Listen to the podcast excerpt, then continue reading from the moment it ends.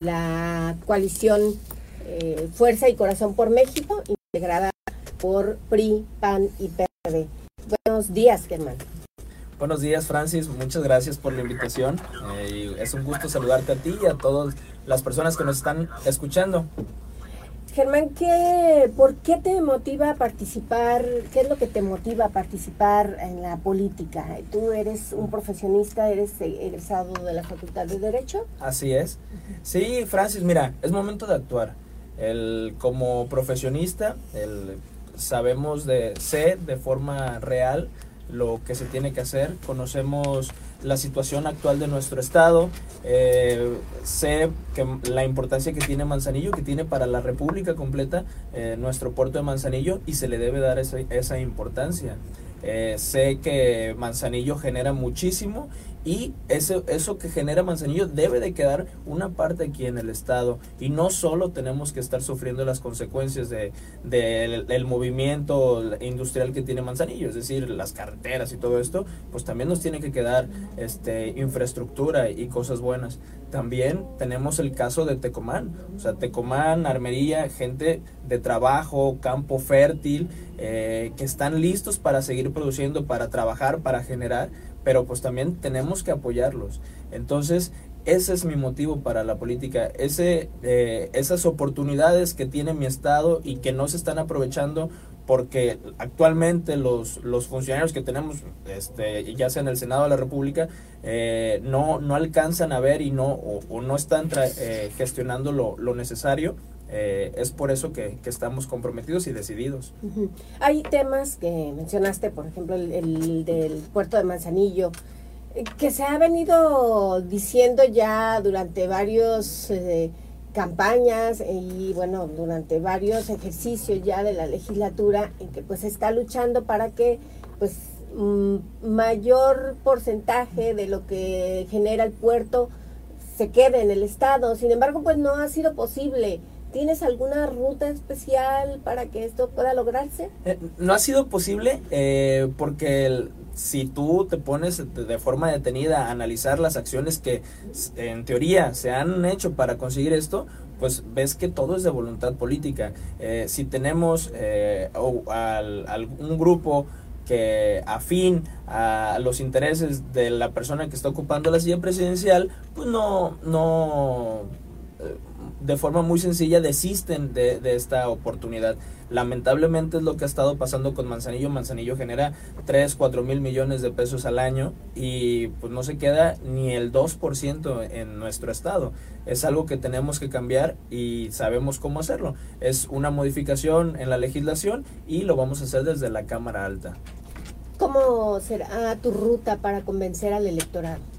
Eh, pues vamos a hacer, estar visitando todo el estado, vamos a recorrer los 10 municipios, tenemos muy clara la, la ruta, eh, en qué municipio vamos a hacer qué, vamos a tocar todas las puertas necesarias, vamos a caminar, vamos a eh, darle difusión a, a, nuestras propuestas, pero primero también pues vamos a que nos conozcan. Si te fijas, yo soy un abogado colimense, 31 años, soy una cara joven, soy una cara que ya cuando me escuchas vas a darte cuenta que estoy preparado, estamos listos y eso es lo que vamos a, transmitir y dar a conocer. Eh, ¿Cómo ven ustedes al presidente Andrés Manuel López Obrador? ¿Es una ventaja para la oposición o pues es una oportunidad para ustedes? Definitivamente, bueno, si analizamos las encuestas, pues en Colima es una oportunidad. El presidente y la gobernadora están reprobados pero no están reprobados por nomás, están reprobados por, por que no han hecho bien su trabajo. Eh, en el caso del el presidente de la República, eh, está por terminar su encargo, eh, le quedan algo así como siete meses y, y bueno, pues ahí ha dejado mucho que desear y sobre todo con Manzanillo, sobre todo con el Estado, con Colima y pues el caso de la gobernadora, pues no se diga creo que desde que ganó la elección que no la vemos aquí en, aquí en el Estado. La propuesta del presidente en materia del plan C, ¿qué opinión te merece? Mira, eh, México, eh, en toda su historia, los mexicanos hemos luchado muchísimo, muchísimo para establecer la división de poderes. la división de poderes que nos permita eh, a los mexicanos transitar y crecer como país poco a poco. El, la, división de poderes nace precisamente eso, para no concentrar todo el poder en una sola persona. La Suprema Corte es fundamental. Es fundamental tener una Suprema Corte, tener un poder judicial intacto, íntegro, tener un poder judicial con fuerza que pueda hacer contrapeso al poder legislativo y al poder ejecutivo.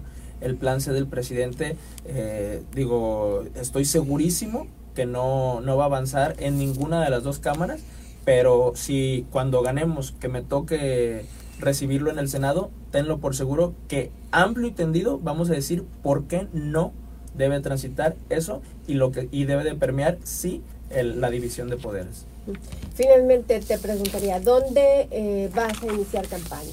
¿Dónde estarás estos primeros días de campaña? Eh, bueno, hoy arrancamos en un evento simbólico, un evento que en el que estamos demandando recuperar nuestro Colima en paz.